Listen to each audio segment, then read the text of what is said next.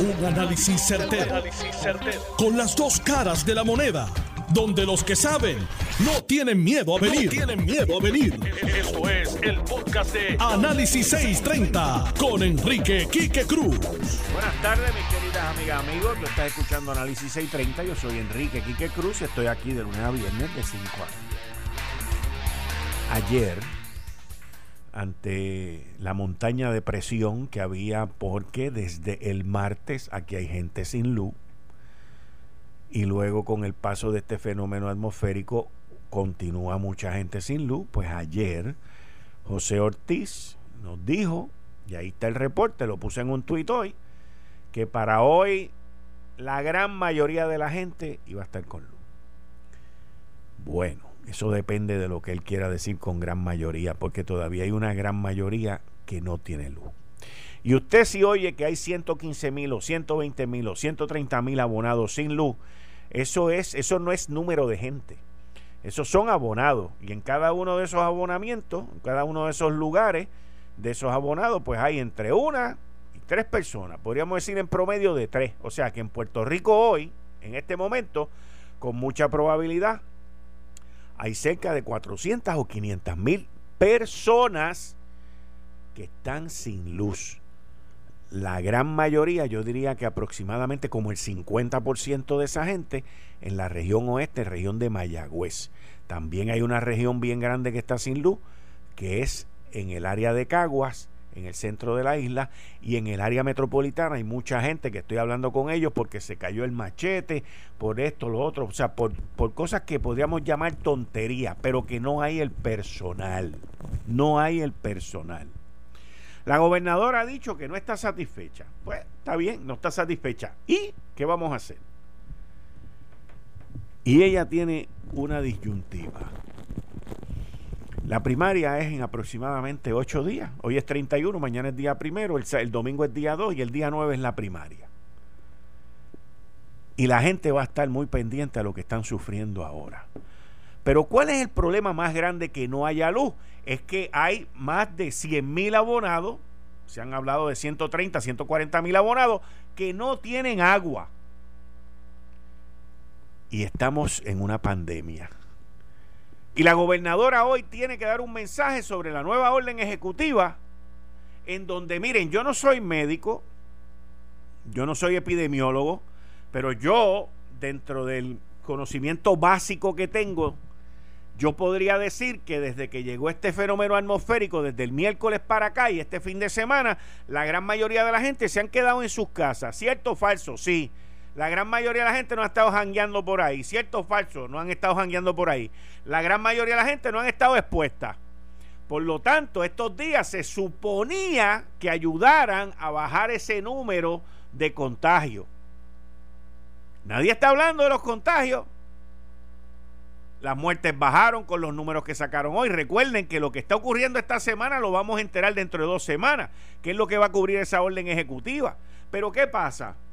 Esa orden ejecutiva se puede ver afectada porque no hay agua y la gente no se puede lavar las manos. No se pueden lavar las manos. Y lo principal aquí es, lávate las manos, lávate las manos, lávate las manos. No te toques la cara. Pues no te puedes ni lavar la cara, no te puedes, porque no hay agua. Que es lo que dice la carta del 14 de julio de parte del director de FEMA de la región 2, Thomas Bonizen que dice que los contratos no estaban para los generadores que hacían falta en acueducto en caso de un fenómeno atmosférico, no de una tormentita tropical, no de una lluvia.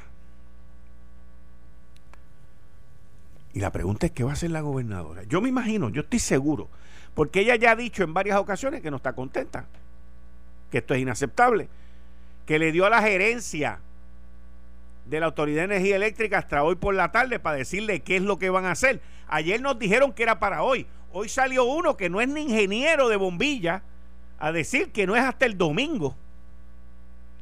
Y ahorita yo hablé con Jaramillo en Lo Sé Todo. ¿Y qué dijo Jaramillo? Entre domingo y lunes. Miren, no hay el personal, no existe el personal para atender la crisis que tenemos ahora mismo. No existe. Los postes están en los almacenes. Allí, porque no hay gente para montarlo. Los transformadores, todos esos equipos que nos han enseñado que se pagaron con fondos federales de FEMA están allí. Pero ese no es el problema. El problema es que la gente no se puede lavar las manos. Porque no hay luz.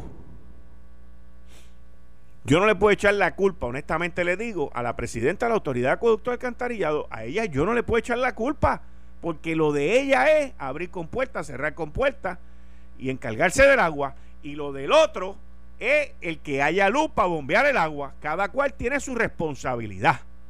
Pero esto incide sobre la salud del pueblo de Puerto Rico, incide sobre no lavarse las manos incide sobre un posible aumento de contagios de aquí a dos semanas.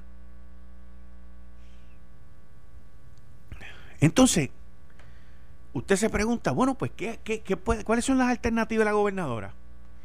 Pues las alternativas de la gobernadora es quedarse con José Ortiz.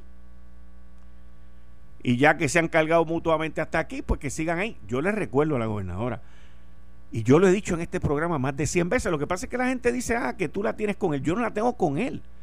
Yo me encontré con él hace tres semanas en una oficina y me dio la mano y hablamos un rato y nos saludamos. Si no, pregúntele a él. Él fue el que se paró a saludarme. Y yo muy caballerosamente le di la mano también y lo saludé. No le niego el saludo a nadie. Pues la gobernadora se puede quedar con él, pero como lo he dicho aquí en innumerables ocasiones, no ha habido un gobernante en Puerto Rico para el cual José Ortiz haya trabajado que haya revalidado. Y Wanda Vázquez va por ese camino. Esa es la trayectoria que lleva. Pues se puede quedar con él. Hay muchos intereses económicos en la Autoridad de Energía Eléctrica. Olvídense, eso es enorme. Eso es enorme. Y uno de los maleteros más grandes que ha habido en la historia en este cuatrienio todavía manda allí. ¿Y si lo saca? ¿Y si lo saca hoy, que es viernes? Que ha trazado esta conferencia tres veces. Que tengo entendido que el mensaje va a ser televisado, porque si no se tiene que enfrentar, la gente no le va a preguntar del COVID, no le va a preguntar, le va a preguntar de la luz y del agua. Y si lo saca, pues entonces la pregunta es: ¿a quién pone? Pues el maletero mayor no quiere que no sea más nadie Nada más que con mucha probabilidad el presidente de la Junta que se llama Ralph Krill. Ralph Krill como ingeniero pues es el que ha permitido que José Ortiz haga todo este desmadre. O sea, usted va a poner al jefe del desmadre a cargo del desmadre. Y esa es la pregunta. Yo estoy seguro que ella debe estar pensando, ¿y a quién pongo? La movida tiene que ser doble. Porque tú no puedes poner a alguien en jaque mate y no terminar el tablero. Tienes que terminar el tablero. Y tiene que poner a alguien que sea capaz, que tenga el conocimiento y que pueda entrar en la carrera corriendo. Corriendo. Y ese es el, el reto que ella tiene como un tuit que yo leí hoy de Arnaldo Claudio que puso que ganaría mucha simpatía si lo saca. Me estuvo lo más curioso. Pero la realidad es que ¿qué va a hacer? Esto no va a mejorar hasta el domingo. Y por ahí vienen otros fenómenos atmosféricos también. Todo lo que se prometió. Yo le dije a la gobernadora en este programa, tengo los audios, gobernadora, no se meta en palo seco, no se meta. Me acuerdo como ahora que le dije a la gobernadora, no se meta en la vaina esa de los postes que se va a ir la luz. Se fue la luz y que dijeron, ah, que sabía que iban a haber sabotaje. No, yo no lo sabía. Es que eso es lógico.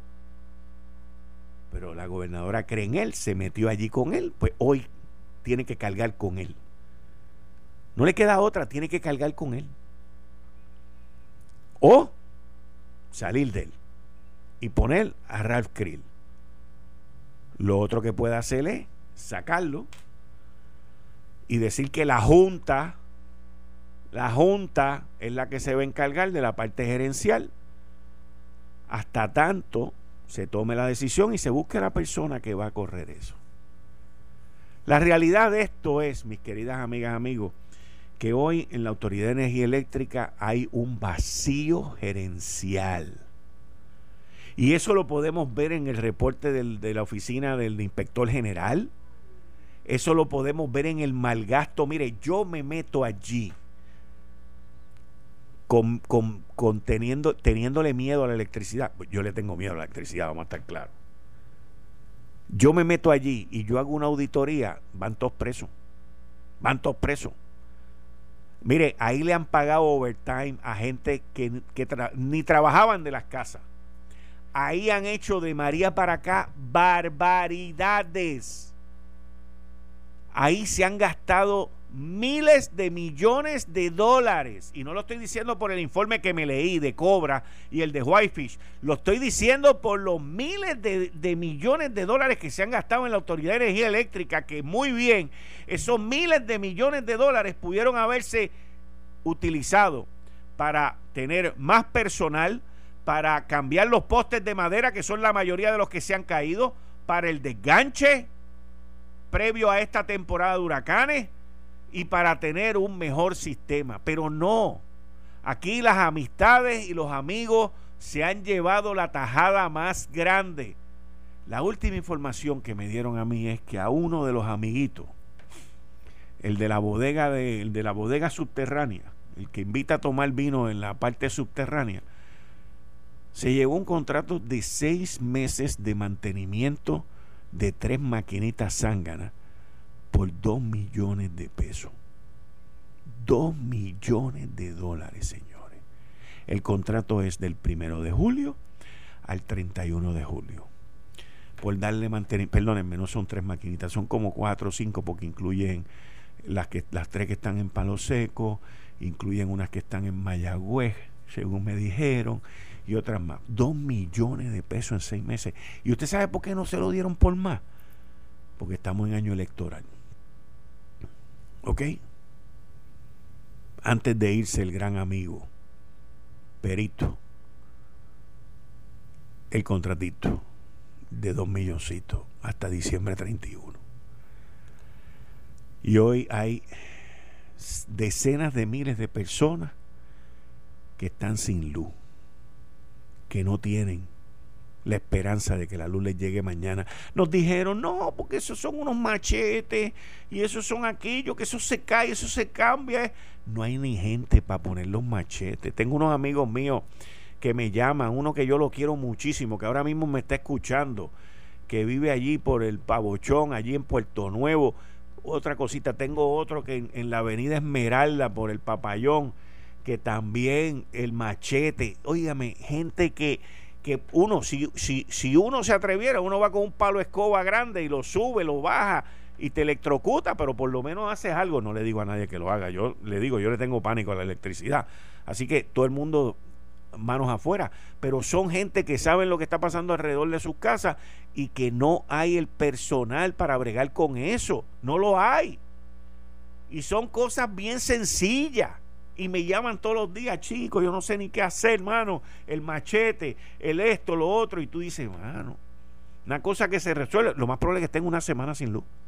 Una semana sin luz por un machete, cuando ayer nos dijeron que eso era sencillo, no, esto es bien sencillo. Yo estaba viendo a Alex Delgado, el compañero de nosotros aquí jugando pelotadura, entrevistando a José Ortiz desde su flamante cubiche. Y se va la luz en el estudio, mi hermano. Lo único que faltaba era que me echaran la culpa a mí también. Sí, es lo único que me echen la culpa a mí. Se le va la luz, el, video está chulísimo. Y así es como nosotros estamos afrontando el COVID. Y bajo esas condiciones es que la gobernadora hoy va a emitir una orden ejecutiva. Y bajo esas condiciones es que va a enfrentar el electorado el domingo que viene. Explíquenmelo. Explíquenmelo.